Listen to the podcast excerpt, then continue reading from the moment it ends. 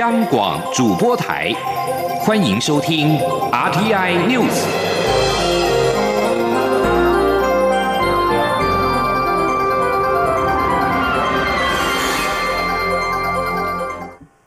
各位好，我是主播王玉伟，欢迎收听这节央广主播台提供给您的 RTI News。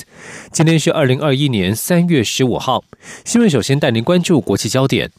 缅甸援助政治犯协会指出，军方安全部队三三月十四号在第一大城仰光的莱达雅区杀害至少二十二名反军事政变的示威者，加上其他地区至少共有三十九人丧命。这是二月一号缅甸军方发动政变以来最血腥的一天。莱达雅区在十十四号下午示威情势相当混乱，数十人遭到军警镇压死亡，多间中资工厂遭人放火，其中还包括一千台湾人投资的工厂。政治犯协会表示，除了莱达雅区，还有十六名抗议人士在其他地方遇害，同时也有一名远警丧命。这些最新的数据将使得缅甸反政变抗议活动的死亡总数增加到一百二十六人。缅甸国营媒体指出，军政府已经在十四号晚间宣布仰光的莱达雅区和雪比达区实施戒严。联合国缅甸事务特使博奇纳发表声声明，强烈谴责军方的血腥镇压，并且呼吁国际社会团结一致支持缅甸人民。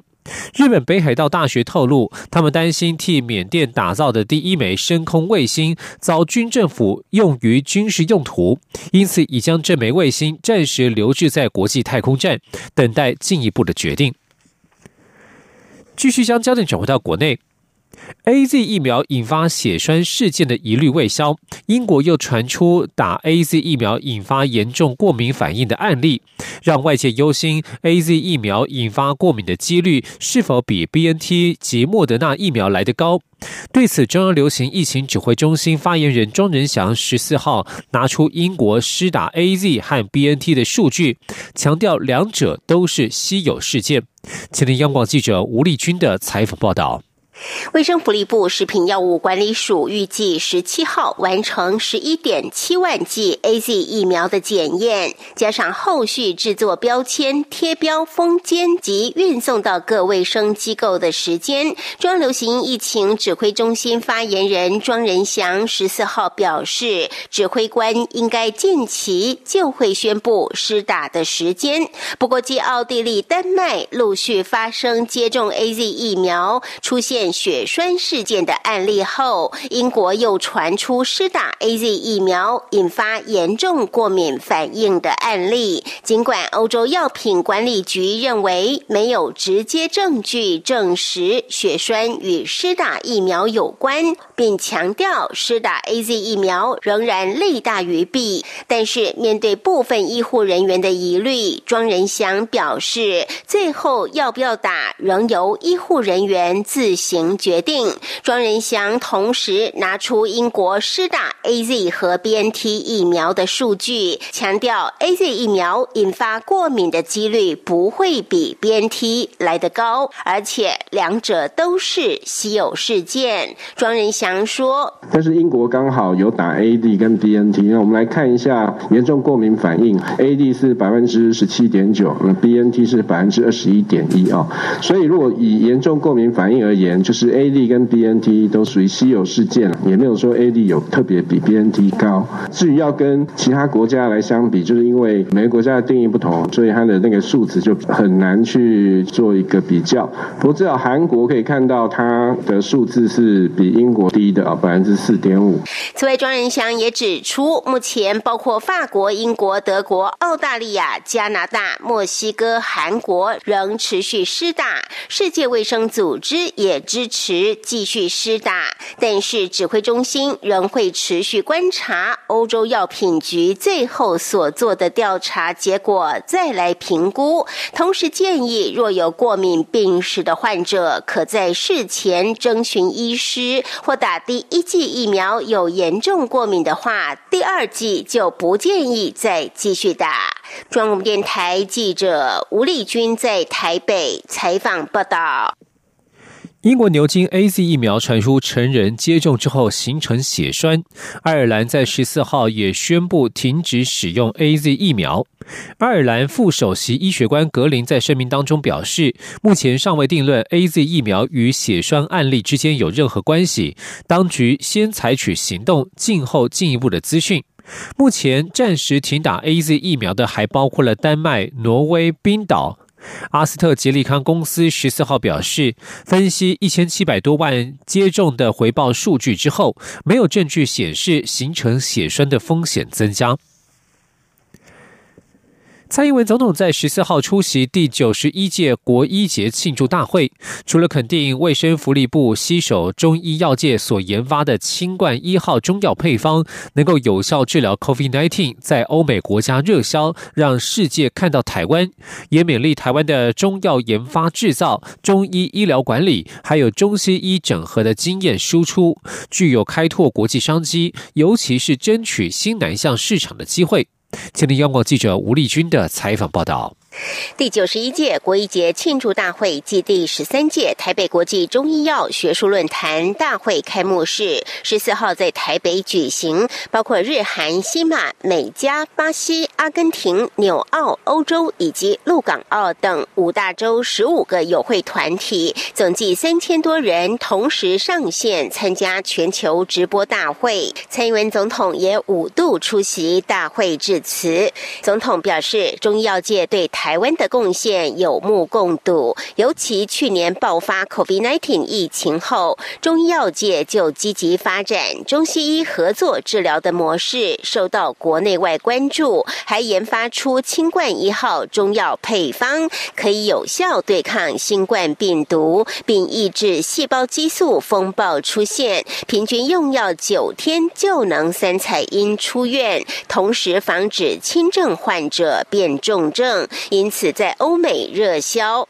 总统说：“那像是我们卫福部中医药研究所跟医界合作研发的台湾清冠一号中药配方，台湾药厂获得授权制造以后，在欧美国家热销，让世界看到了台湾。那从产业竞争力的角度来看，台湾中药研发制造、中医医疗管理，还有中西医整合经验输出，都具有开拓国际商机，尤其是争取新南向。”市场的机会。此外，总统也期许中西医结合的治疗模式能在临床上持续发展精进，同时中药品质管理也要积极接轨国际标准，包括中药材的边境查验制度、检验标准、制造品质以及台湾中药典的编修等。总统强调，台湾实施的中西医双轨并行的照顾体系已逐渐发展成熟。中药发展法也已上路，行政院更核定了五年期的中医优质发展计划，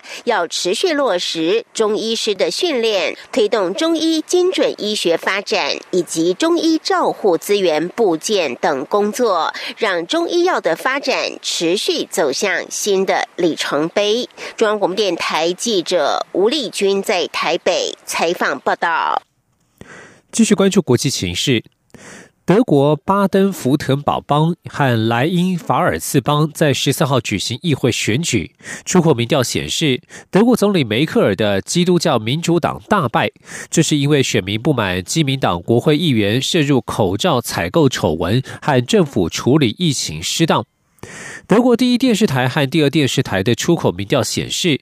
巴登福腾堡邦议会选举，梅克尔所属的中间偏右基民党预计缴出史上最差表现，可能只拿下百分之二十三的选票，而绿党则渴望获得超过百分之三十一的选票，将继续坐稳最大党地位。莱茵法尔茨邦议会选举的部分，基民党将夺下百分之二十五至百分之二十六的选票，而位居第二大党，但是低于上一届选举所拿到的将近百分之三十二的选票。而中间偏左的社会民主党表现比上一届选举略为逊色，但仍渴望获得百分之三十三到百分之三十四的选票，继续稳坐最大党。中国与俄罗斯的关系近来在国际。抗中浪潮以及西方对俄国的制裁之下更加靠拢。中国从能源供给来源到太空探索，都想借着俄国一臂之力。不过，专家警告，俄国在中国的扩张野心之下，要小心不对中国形成依赖。请听以下的专题报道。一起听世界，欢迎来到一起听世界，请听一下中央广播电台的国际专题报道。近年来，国际反中的声浪升高。以及西方世界对俄国加强制裁力道，使得莫斯科和北京当局更加靠拢。从煤矿和油气供应到太空科学的研究经验，俄罗斯在中国实现野心的过程中所扮演的角色，特别引起区域专家关注。去年，澳洲提出要针对 COVID-19 疫情起源对中国展开国际调查，引发两国连连升高的外交冲突。被惹怒的中国拿多项澳洲商品开刀，祭出关税制裁和进口禁令，其中包括澳洲最重要的出口商品煤矿。不过，在这之后，中国传出煤炭供应吃紧，需要另寻煤炭的进口管道。而俄罗斯在中国开始寻找多元化其煤矿进口来源之际，计划向中国增加煤矿的出口量。而疫情之后，中国经济强劲复苏。加上俄罗斯放宽了封锁措施，俄国目前也正在寻求加大其石油和天然气的贸易，预料未来会是中国的重要能源供给国。另外，近年来中国的野心也从地表升到太空，对太空探索展现极大的兴趣，并已经成功将十一名中国的太空人送入轨道。就在去年底，中国的探月计划取得重大进展。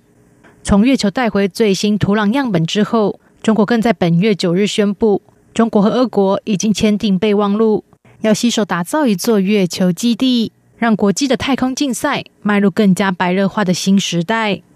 不过，许多专家就示警，俄罗斯作为能源资源大国，以及曾经在冷战时期一度领先太空竞赛的光辉过往，如今在中国的扩张野心之下，恐怕将沦为配角。中国是全球第一的煤炭消费国，尽管中国已经做出承诺，要在二零六零年之前达成碳中和，不过煤炭消费依旧强劲。而自从不再向澳洲购煤之后，中国向其他国家购买的煤矿总量创下纪录。去年向俄国、蒙古国和印尼购入共三点零四亿吨的煤矿，是自二零一四年来的新高。这当中，俄国的煤炭最有望取代澳洲煤炭。南华早报报道，俄罗斯有数个大型煤矿储量已经开始供应中国。中国能源网则报道，近年来，俄国大力推动西伯利亚铁路现代化改造，未来完成之后，该地区对中国的煤矿出口有望更进一步成长。法国外贸银行亚太区首席经济学家埃雷罗告诉南华早报，俄罗斯显然正处于取代澳洲对中进口的优势位置。然而，他也做出警示：，俄国对中国的依赖正日益加深。他认为这不是一个正面发展，长远来看，这对俄国来说不是一项好消息。也有专家指出，尽管北京和莫斯科的好交情，双方在更广泛的经济合作关系上却没有出现什么重大进展。伦敦投资公司 T.S. Lombard 俄国策略专家赫鲁斯塔莱娃就说：“对中国不愿意更加靠近。”俄罗斯感到相当失望。尽管西方加强对俄国的制裁，的确让莫斯科当局更加靠拢中国，但俄中的友好关系主要是展现在能源贸易的谈判上，而不是中国对俄国的直接投资。此外，中俄在太空研究领域上展开合作，两国日前宣布要在月球表面或是轨道上打造可以长期自主运行的国际科学研究站。显示，在俄中的合作之下，美国对上中俄两国的太空争霸局面已经逐渐形成。只是这一次，俄国比较像是一个陪衬角色。近年来，中国的探月计划取得不小进展，更在去年底成功取回月球表面的岩石样本。而俄罗斯太空人对在国际太空站进行研究的经验丰富，这刚好是中国所欠缺的。根据《环球时报》的说法，在此之前，美国曾经邀请俄罗斯参与重返月球的阿提米斯计划，不过，俄国最终选择了和中国合作。《纽约时报》分析，尽管中国和俄罗斯的太空合作可能重塑太空发展的地缘政治，不过，在月球科学探索和相关商业开发上的竞争，过去长期和美国主导太空探索计划的俄罗斯，俨然已经成为配角。未来的竞争主角将会是美国和中国。有专家就示警，俄罗斯在向中国靠拢的同时，必须更加提防。避免让自己对他国的依赖加深，甚至反而成就了他人的野心，影响自己的国家发展前景。以上专题由央广编译，张雅涵撰稿播报。谢谢收听。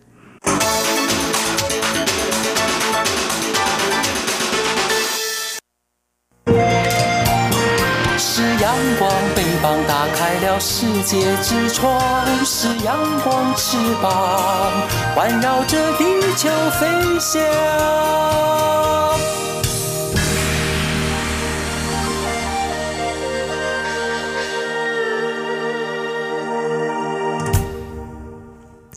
各位好，我是主播王玉伟，欢迎继续收听新闻。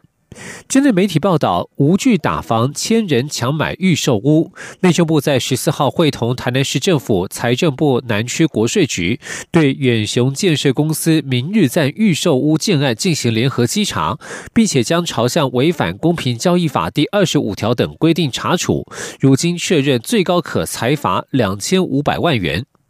有媒体报道指出，台南一起靠近高铁站预售案在昨天开放预约，必须自备十万元支票当定金才能够入场，仍然挤进千人排队。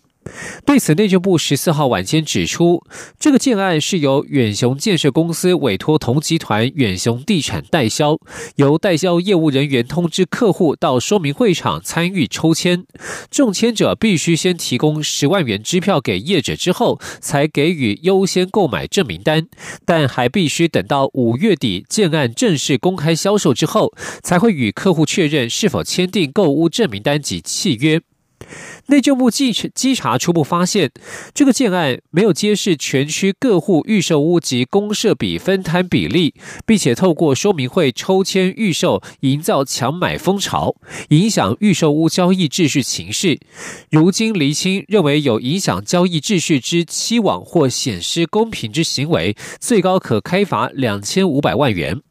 此外，内政部表示，稽查发现购屋证明单并没有经纪人签章，已经违反了不动产经纪业管理条例规定的情形，将由市府依法开罚，最高可裁罚三十万元。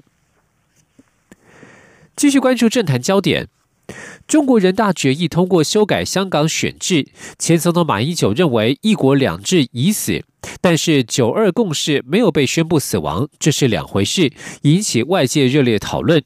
国民党主席江启臣十四号被问到此议题时，喊了三次“九二共识”不是“一国两制”，这是国民党现在最重要的两岸政策原则。前天记者杨文军的采访报道。针对中国人大会议决定修正香港自治区选举制度，前总统马英九日前受访表示，这等于是宣告“一国两制”的死亡，他感到非常遗憾。但此说法也被绿营揶揄后知后觉，什么时候才要承认“九二共识”也死亡？马英九则说这是两回事，引发议论。国民党主席江启臣十四号出席新北市青工会总会长交接典礼受访时，连续讲了三次“九二共识”并不是一国两制。他说：“所以我要再强调，‘九二共识’不是一国两制，‘九二共识’不是一国两制，‘九二共识’不是一国两制。会有‘九二共识’是因为有中华民国，有中华民国宪法。”啊，有了中华民国，更有了中华民国宪法，我们才有一中各表，也才有九二共识。江启臣说：“这是还原一个事实。去年全代会就讲说，基于中华民国宪法的九二共识，这是国民党现在最重要的两岸政策原则。”国民党智库副董事长连胜文出席同场活动时则说：“现在香港人期待的是民主直选、普选。他在香港做事很多年，有很多香港朋友，民主直选才符合港人期待，得到港人支持。若做法相反，恐怕会埋下冲突与不安的种子。大陆当局应该要好好思考一下。”中央广播电台记者杨文君台北采访报道。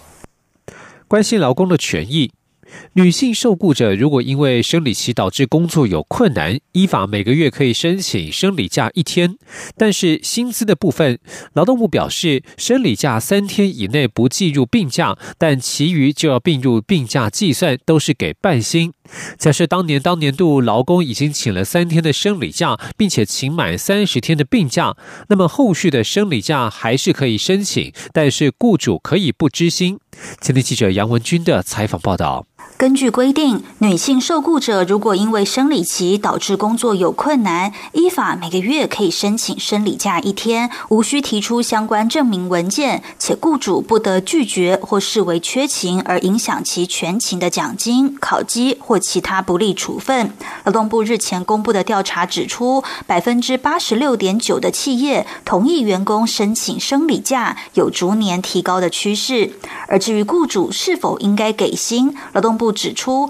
全年生理假请假日数没有超过三天，不并入病假计算；其余的天数并入病假计算。前项并入及不并入的病假生理假薪资减半发给，也就是说，生理假比照病假，雇主应该给半薪。不过，劳动部进一步指出，劳基法规定，普通伤病假一年内未超过三十天的部分，工资折半发给。也就是说，劳工同一个年度请的病假及生理假在三十天内，加上不并入病假的生理假三天，雇主应该给付半薪，之后的假就可以不执行。但若劳工如果有再请生理假的需求，每个月仍可请一天的生理假。劳动部劳动条件及就业平等司司长黄维琛说：“好，那如果说他已经请完了病假，也请完了生理假，他在年度的部分，比如说啊，六月都已经把那个。”三三十天，该并入的三天，啊不并入的三天，以及该并入的另外的病假的三十天都用完了。然后到后面的话，七到十二月还可不可以请呢？还可以请。啊，一个月还是一天，但是就没有薪水了。劳动部提醒，雇主如果有违反规定，劳工可以检具相关市政，就近向当地劳工行政主管机关申诉。雇主如果违法，将处新台币两万元到三十万元，也会公布雇主姓名，并要求改正，未改正得连续处罚。中央广播电台记者杨文君台北采访报道。译文讯息。提到朱宗庆，除了朱宗庆打击乐团艺术总监、国家表演艺术中心董事长的身份，以及曾经担任台湾艺术界摇篮国立台北艺术大学七年校长资历之外，玩真的这三个字也已经被外界封为朱宗庆的行事风格代名词。朱宗庆特别接受央广记者专访，谈谈他是如何将玩真的哲学发挥的如此淋漓尽致。今天央广记者江昭伦的专题采访报道。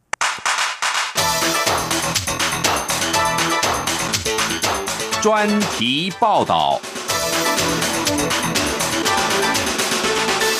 前文监会主委邱坤良在谈到朱宗庆时，总爱以台湾艺文界打击王来形容朱宗庆。相于他生命中每个阶段都展现漂亮身影，一路从整团演出推广，加上成立打击乐教学系统，不止将原本属于冷门的打击乐变热门，让朱宗庆打击乐团成为国家重要品牌团队。而他任职大学教授，担任过北医大校长，现在更身为掌管国家三馆一团的国家表演艺术中心董事长。全台湾像朱宗庆这样资历的艺术家，可是没有第二个。的确，全世界打击乐发展史九十多年，朱宗庆却只花了三十年，就让台湾的打击乐达到世界水准，甚至被国际打击乐坛所认可。朱宗庆个人更入选国际打击乐协会名人堂，这份毅力、坚持和成就，很难不让人折服。对于自己能悠游于不同职务与身份之间，除了专业之外，朱宗庆接受央网专访时表示，自己其实一直感恩上天给的恩赐。他说，其实就是喜欢分享，与人为善，碰到挫折挑战就想尽法子解决。这也是他一直以来，无论在民间或公部门，都秉持的工作价值观和对生活的态度。朱宗庆说，其实自己一路走来并没有那么顺遂，尤其打击乐团成立十周年之际，他遇到人生低潮，也想说把乐团收了算了。但回头看到团员、工作人员努力认真的身影，他很快就打消念头。另外，像是当年创办打击乐教学系统时，他也曾被误解过是开补习班，但他认为就是因为不理解，所以才轮得到他来做。朱宗庆说：“就因为自己很容易心随念转，正面思考，又善于沟通、聆听和保有同理心，才能面对所有困难与挑战。所谓的沟通就是聆听、沟通、同理心。那沟通很多种，沟通不是只有就只有讲好话的沟通。沟通的目的也不是你在听我在这沟通。既然沟通就是有沟有通的时候，就是我的想法不一定对的时候，我听你的。但是我觉得你你的方法不是够好的话，我会怎么样？我会想尽办法说服。如果凡事都是唯我独尊的话，我就没有办法用其他角度去。”去去思考，很容易就局限在自己自我感觉良好的的的情境里面。那当然，如果你你心里想的有你我他的心，你就会懂得去换位思考，就是说人跟人之间相互照应，透过相互之间才创造很多的可能性。他更透露自己未来还会出一本书，关于他近十年来针对工作与团员、立法委员、文化部、三管一团、媒体记者以及许多艺文界朋友沟通的内容文字，乃至于透过专栏、部落格、脸书贴文等与社会大众沟通，到目前为止就已经超过十五万字，都可见证他面对事情如何透过沟通来解决问题。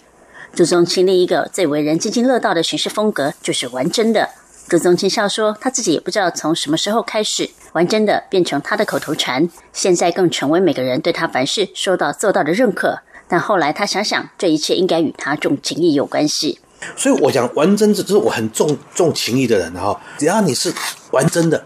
你所有事情都会想办法去追追求卓越。玩真的，碰到困难中呢，你会去解决问题。玩真的，你碰到挫折的时候，你意犹未待的时候，你你你会进一步的去找方法去累积。所以，当玩真的时候，你会在意。完整的时候，你什么时候认识人，你都会用相谈方式对对待他。完整的话，会回维系社会上的互动了。你完整的情谊就不会受时代、空间条件不同的变动而改变。从工作、交朋友到服务社会，朱宗庆都保持同样完真的态度。他也认为，完真的背后，其实也说明了他的毅力很惊人，又靠着善于沟通、聆听、具有同理心，才能让说出口承诺的事情就一定做得到。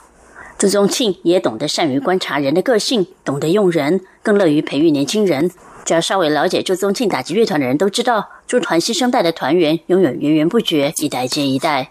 朱宗庆说：“因为自己在年轻的时候也受到前辈提拔，因此他很愿意给年轻人机会。”对他而言，每个人都是人才，但他不只是关切学生们或团员们在专业上的进步而已，在生活中也会去关心他们，让他们体验生活中许多细节。他认为，所有的一切其实回过头来都能帮助大家在艺术追求上表现得更好。我除了在学院派的专业发展之外，我很重视师徒、师徒、